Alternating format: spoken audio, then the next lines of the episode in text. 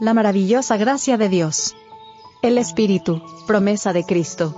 Yo rogaré al Padre, y, os dará otro consolador, para que esté con vosotros para siempre, el Espíritu de verdad.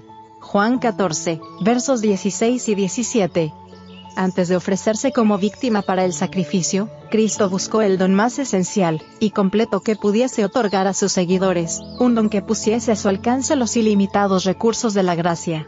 Yo rogaré al Padre, dijo, y, os dará otro consolador, para que esté con vosotros para siempre, al Espíritu de verdad, al cual el mundo no puede recibir, porque no le ve, ni le conoce, mas vosotros le conocéis, porque está con vosotros, y será en vosotros. No os dejaré huérfanos, vendré a vosotros. Juan 14, versos 16 al 18. Antes de esto, el Espíritu había estado en el mundo. Desde el mismo principio de la obra de redención había estado moviendo los corazones humanos. Pero mientras Cristo estaba en la tierra, los discípulos no habían deseado otro ayudador.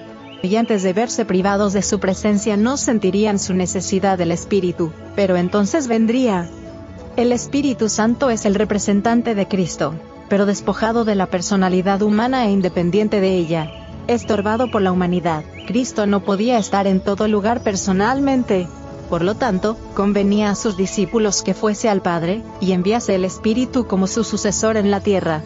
Nadie podría entonces tener ventaja por su situación o su contacto personal con Cristo.